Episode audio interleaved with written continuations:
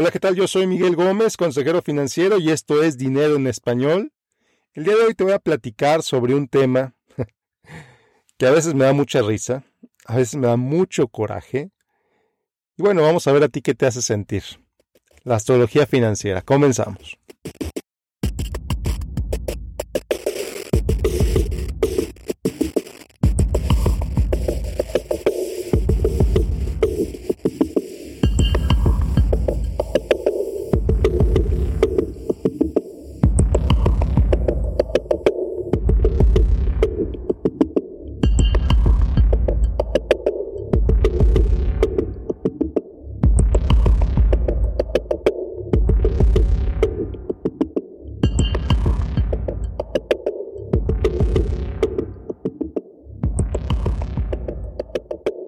La astrología era algo que al principio solo era accesible para los poderosos, para los reyes, para los emperadores, para los conquistadores. Batallas fueron decididas gracias a esto. Emperadores atacaron ciudades enteras como consecuencia de la asesoría que les dieron las estrellas a través de sus astrólogos. La verdad es que siempre hemos querido saber el futuro. Es algo que prácticamente es innato a la, a la humanidad. Es algo que todos queremos saber. ¿Qué va a pasar mañana? ¿Qué va a pasar el próximo año? Entonces, pues, los poderosos tenían acceso a esto. Los presidentes tenían acceso a, eso, a esto, incluso presidentes modernos. Hasta que llegó un editor de un periódico muy inteligente. Y en 1930 le pidió a un astrólogo, entonces astrólogo de las celebridades, que hiciera un horóscopo, que hiciera una columna para una princesa que acaba de nacer, la princesa Margarita de Gran Bretaña. Entonces, pues bueno, este astrólogo escribió su columna tres días después de que naciera la princesa. Estoy leyendo esto en la revista del Smithsonian. Y resulta que a la gente le encantó esa columna. Le encantó esa columna y empezó a publicar cada vez columnas más abiertas. Eh, de modo que llegó un momento en el que, bueno, dijo, bueno, tengo que hacer algo para llegar a más gente. Entonces recordó, en este entonces eh, simplemente escribía columnas basadas en las fechas de nacimiento de personas importantes. Pero dijo, bueno, necesitamos llegar a más gente, esto es un periódico. ¿Cómo le hacemos para llegar a más gente? Y se le ocurrió a este astrólogo empezar a hacer columnas basadas en los himnos, en los símbolos del zodiaco. De tal fecha a tal fecha eres Aries, de tal fecha a tal fecha eres Pisces, y empezó a escribir columnas como las que conocemos ahora. Y resulta que a la gente le encantó. A la gente le encantó esa columna, empezaron a salir miles de astrólogos en miles de periódicos, cada uno con su visión muy particular sobre el que le iba a pasar a Acuario o a Pisces esa semana. Entonces, claro que poca gente se le ocurrió comparar lo que uno decía del otro, pero bueno, esa es otra historia. La astrología, entonces, como tal, como la conocemos ahora en los medios de comunicación, que todavía hoy en pleno 2020 publican semanalmente cómo le va a Leo, cómo le va Acuario, etc. Bueno, ¿y todo esto qué tiene que ver con finanzas? Bueno, pues tiene muchísimo que ver con finanzas y te explico por qué. Porque así como existe la astrología normal, que no son más que meras conjeturas de gente que tiene tiempo y que se dedica a esto, no, no tiene ningún poder predictivo, por si tenías alguna duda. Aunque debo decirte, cuando estaba investigando para este podcast, debo decirte que de acuerdo a una encuesta que se hizo en 2017, creo que sí era 2017, el 50% de los millennials creen que la astrología es una ciencia. Debo decirte, no, no es una ciencia. No lo es. Simplemente son inventos de gente que escribe lo que se le ocurre escribir porque tienen un deadline, tienen una fecha límite para entregar su columna y tienen que decir eso. Así de sencillo. Lamento, espero que no sea como cuando te dijeron que Santa Claus no era real. La astrología tampoco es real. Bueno, muy bien. Entonces, ¿qué tiene que ver esto con las finanzas? ¿Qué tiene que ver esto con el mundo financiero? Bueno, pues evidentemente mucho, tiene mucho que ver. Los analistas financieros, los analistas económicos, los predictores económicos han existido casi tan de la mano que los astrólogos. Excepto que en este caso estamos hablando del dinero, del dinero de una persona. Así como ha habido astrólogos por décadas, por casi un siglo, de manera popular, lo mismo los pronosticadores financieros prácticamente no existe un periódico serio, no existe un, un, noticiero serio que no tenga un analista económico que te diga qué va a pasar los próximos seis meses, el próximo año. No existe, incluso ya en este momento existen canales que se dedican exclusivamente a eso, a tener gente que te explique, que te diga cuál es la siguiente oportunidad de inversión, que te diga por qué la bolsa cayó, cayó y por qué va a subir mañana. cuando resulta todo lo contrario. Existen canales, existen revistas, existen periódicos especializados en esto. Y se han equivocado, no sabes cuántas veces. Incluso esta misma semana se han equivocado, no sabes cuántas. Algunos de estos medios dijeron en el lunes negro del 87, cuando la bolsa cayó un porcentaje brutal en un solo día. Como consecuencia de esto, Business Week salió y dijo la muerte del mercado de valores. Porque ella nunca más va a convenir invertir en la bolsa de valores. Y evidentemente la bolsa subió dramáticamente después de esto.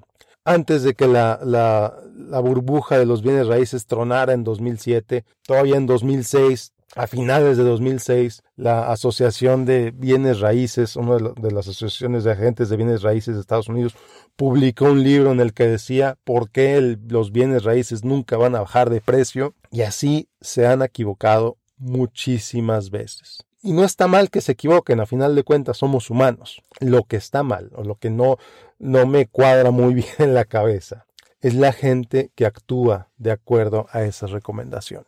Me acuerdo en abril de este año, por ejemplo, había muchos expertos financieros que decían que el peso mexicano se iba a seguir devaluando como consecuencia de la crisis del COVID. Si te acuerdas, si no te acuerdas, te recuerdo, por ahí de abril el dólar llegó a 25 pesos mexicanos. Mucho pánico en los inversionistas, gente estaba volviéndose, ay, necesita comprar dólares, medios diciendo, reforzando que había que comprar dólares, etcétera. ¿Y qué pasó?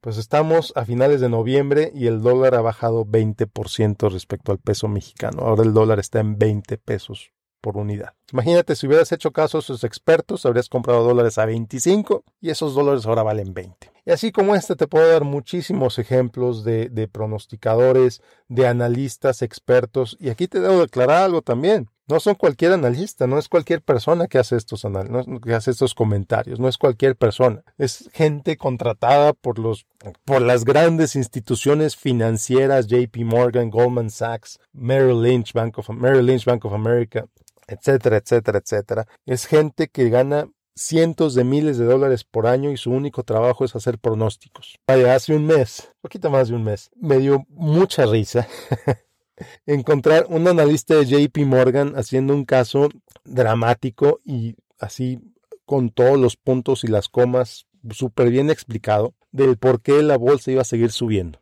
de por qué los clientes de JP Morgan necesitaban comprar acciones, porque iban a seguir subiendo. Y dos días después, otro analista, también de JP Morgan, salió con su análisis súper convincente del por qué no es buena idea que los inversionistas compren acciones porque están a punto de caer. Así de contradictorio es esto.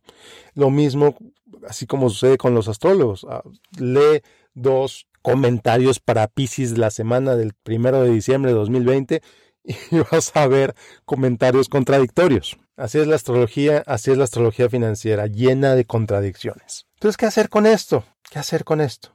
Bueno, primero que nada hay que entender por qué existe la astrología financiera. Existe para generar clics, existe para generar audiencia, existe para que la gente compre esos periódicos, para que la gente sintonice esos programas, para que la gente vea esos canales y los anunciantes de esos periódicos, de esos canales, pues vean un retorno en su inversión.